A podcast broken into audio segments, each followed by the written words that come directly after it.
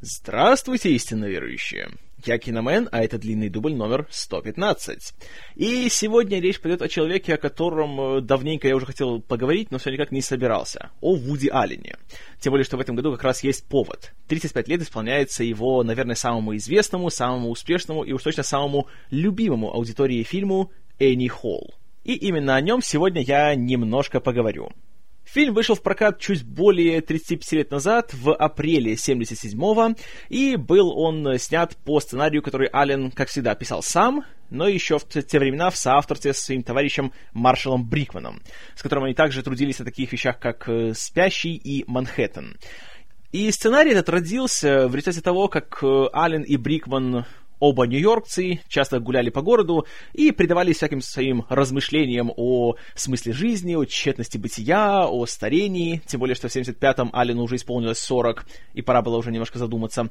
И в конечном итоге Аллен сел за 4 дня, написал текст, который первоначально назывался «Ангидония», то есть э, из психологии это термин, означающий э, неспособность получать удовольствие от чего-либо.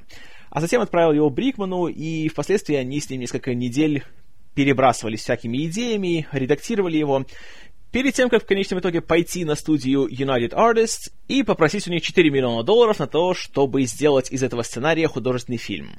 Аллен к тому времени был не то чтобы каким-то супер уважаемым режиссером, но был известен как э, создатель таких очень э, бодрых, очень веселых и немножко безумных комедий, вроде вот того же «Спящего» или «Бананов», или в 75-м «Любви и смерти». Но здесь он решил немножко отойти от своего предыдущего стиля и стать чуточку взрослее, как э, режиссер, как актер, как сценарист, и он избавлялся от э, чистых таких вот каких-то гэгов, каких-то шуток, и старался делать юмор более тонким, и чтобы он больше произрастал из диалогов, а не из, э, собственно, действий своих персонажей.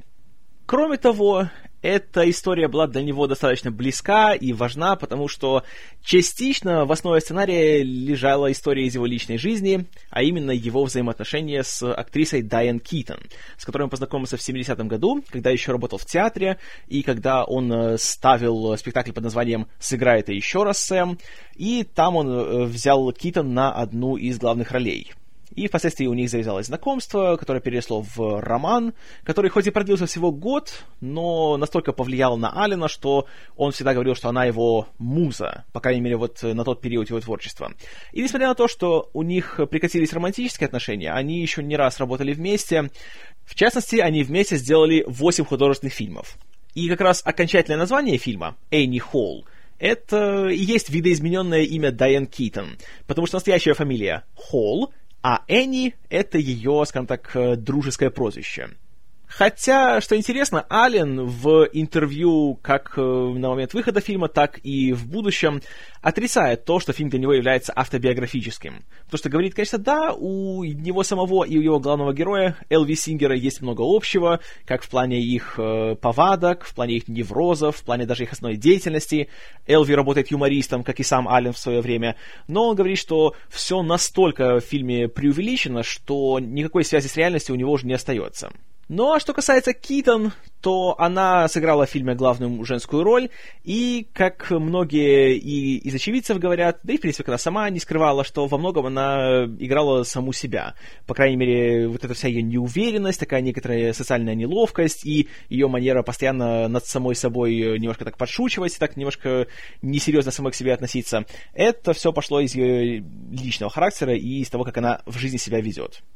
Кейтон была не единственным человеком, с которым Аллен работал неоднократно до Энни Холл. И, как и всегда, в своей карьере он э, окружает себя людьми, которые уже знают его рабочий режим, и поэтому он с ними работает регулярно. В первую очередь, это два продюсера. Э, основной продюсер Чарльз Жофе и исполнительный продюсер Джек Роллинс, который был, ко всему прочему, еще его менеджером, и, по сути, он открыл Аллену путь э, как на телевидении, так и в кино, и до сих пор этому человеку уже 97 лет, и он указан в титрах каждого фильма Алина как продюсер или исполнительный продюсер. А Жофе также участвовал в каждом его фильме, пока не умер в 2008 году вроде. А насчет Роллинза еще один интересный факт. Кроме Алина, он еще и был менеджером у Дэвида Леттермана. Поэтому уж в чем в чем, а в смешных очкариках этот человек знает толк. Также над Энни Холл работал еще один частый партнер Алина, режиссер монтажа Ральф Розенблюм, который монтировал для него «Бананы», «Спящего» и «Любовь и смерть». И Розенблюм играл ключевую роль уже на финальной стадии съемок, которые, кстати, длились что-то около 10 месяцев, начиная с мая 76-го. И делались они с интервалами, потому что еще сценарий часто дописывался, многие сцены э, импровизировались, придумывались на ходу, и затем многие вещи еще переснимались, многие вещи приходилось вырезать. И именно по рекомендации Розенблюма Аллен переделал финал фильма. Потому что первая смонтированная версия Энни Холл, которую сделал Розенблюм и показал Аллену и продюсерам, оказалась неудовлетворительной. В ней, конечно, было, как всегда, много сюрреалистичных, много смешных моментов с участием Алина, и они были очень остроумные, но при этом у фильма не было какой-то четкой структуры, не было какого-то единого посыла, да и, собственно, Энни Холл в нем было минимальное количество. И уже после этого Аллен и Брикман начали э, переосмысливать этот сценарий и его начали доделывать. Э, насчет импровизации еще такая интересная вещь есть. Когда съемки только начинались, и когда Аллен путешествовал по Нью-Йорку в поисках натуры вместе с оператором-постановщиком Гордоном Уиллисом, который, кстати, э, пятью годами ранее снял «Крестного отца», так для справки, и, находясь в Бруклине, в один день он обратил внимание, что под э, старым заброшенным аттракционом типа «Американские горки» был построен жилой дом. И это его настолько впечатлило, что он вставил этот момент в один из флешбеков в фильме, где рассказывается, что в детстве Элви рос в доме, который находился под работающим аттракционом, и из этого их дом регулярно тресся, и это повлияло на его нервозный характер. Также в сценарии не было одного из самых э, известных, самых смешных моментов фильма. Сцены, когда Элви предлагает попробовать кокаин с подноса, но он чихает и все рассеивается в большом белом облаке. Эту сцену как раз э, придумали уже во время репетиций с актерами перед съемками. И, как оказалось, э, на предварительных просмотрах на этой сцене зрители так много смеялись, что сцену при монтаже даже пришлось немножко искусственно удлинить, чтобы смех аудитории не заглушал э, реплики героев. В конце концов, после перемонтажа из 140 э, минут от фильма осталось э, чуть меньше 90.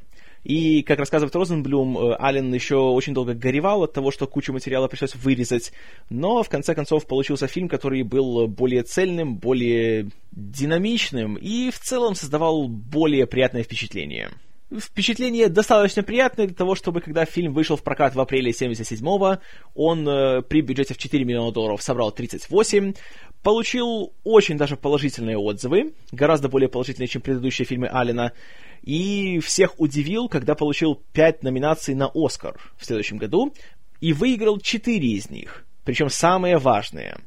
Лучшая режиссура, лучший оригинальный сценарий, лучшая актриса в главной роли Дайан Кейтон и Самое главное, лучший фильм года.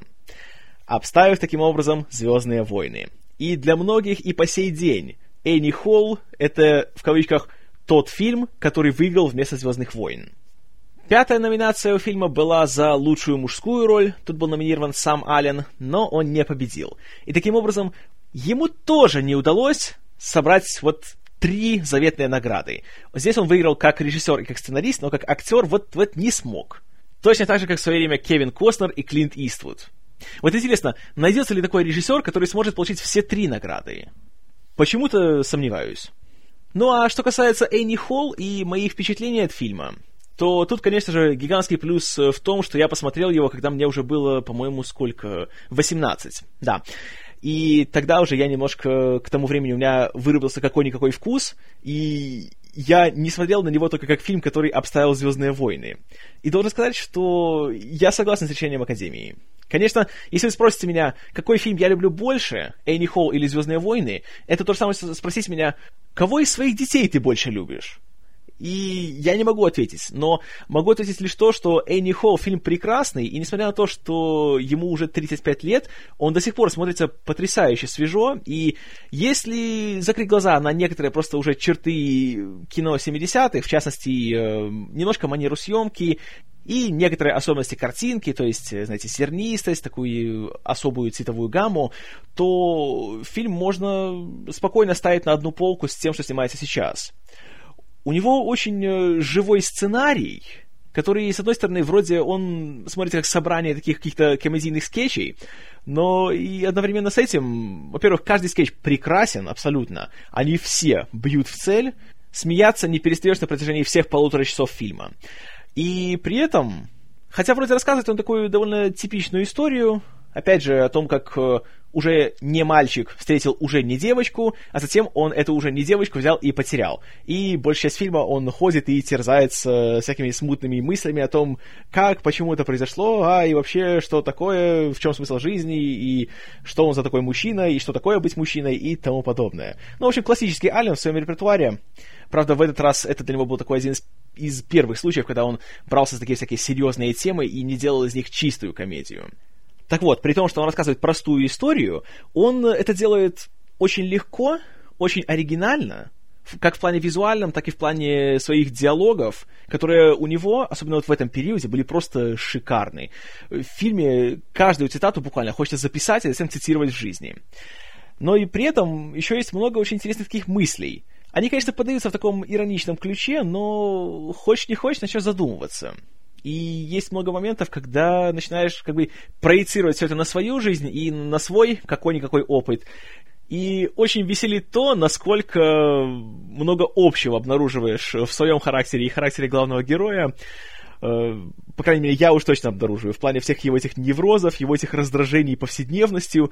И тут однозначно моя любимая сцена фильма — это когда Элви и Энни стоят в очереди в кинотеатр, а за ними стоит пара, в которой какой-то претенциозный стоит в очках, рассуждает о Феллини и сыплет там всякими своими претенциозными терминами, а Элви это безумно бесит, и он начинает э, сначала сам про себя говорить, как его это раздражает, а затем этот эстет его все слышит, и у них начинается спор и тот упоминает имя профессора Маршала Маклуана, и Элви, чтобы доказать этому эстету то, что он не прав, буквально вывозит из-за стенки Маклуана, и тот э, этого эстета спокойно так отчитывает, и Элви чувствует моральную победу. И говорит, вот почему так невозможно сделать в жизни?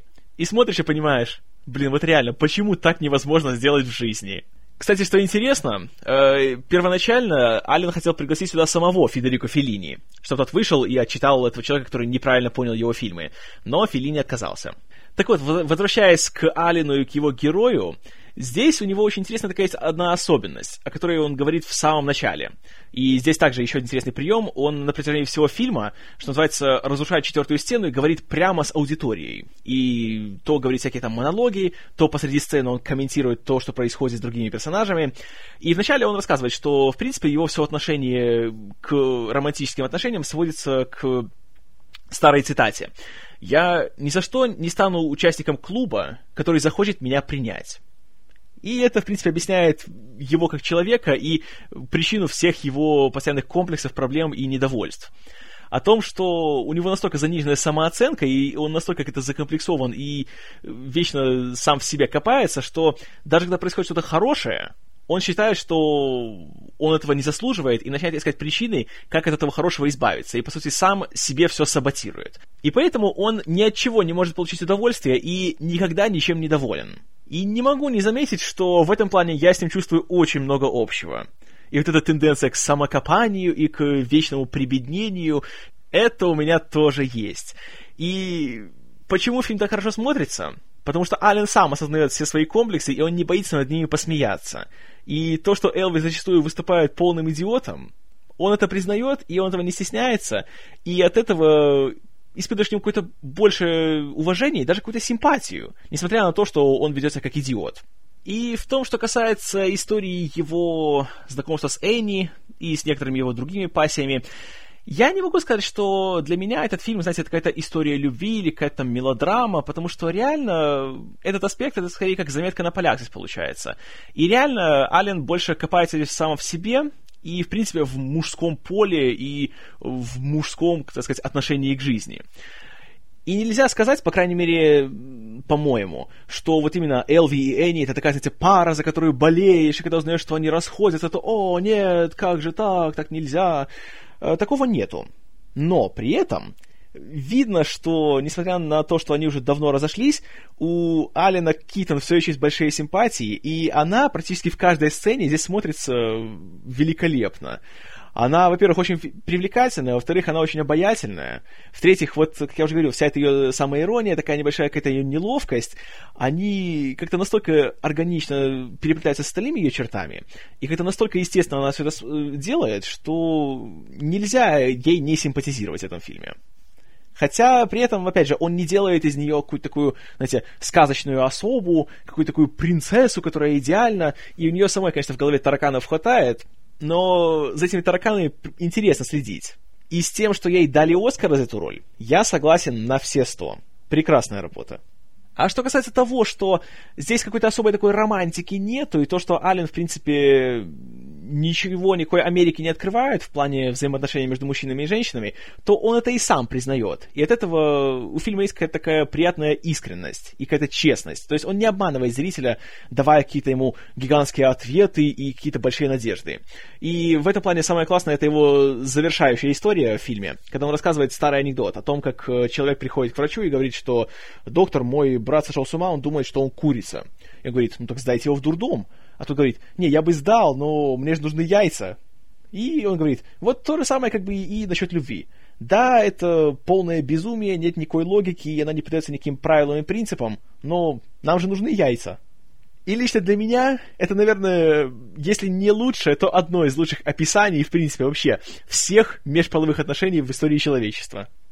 Но Ален здесь не был бы Аленом, если бы он ограничился только вот такими, знаете, простыми какими-то мирскими проблемами.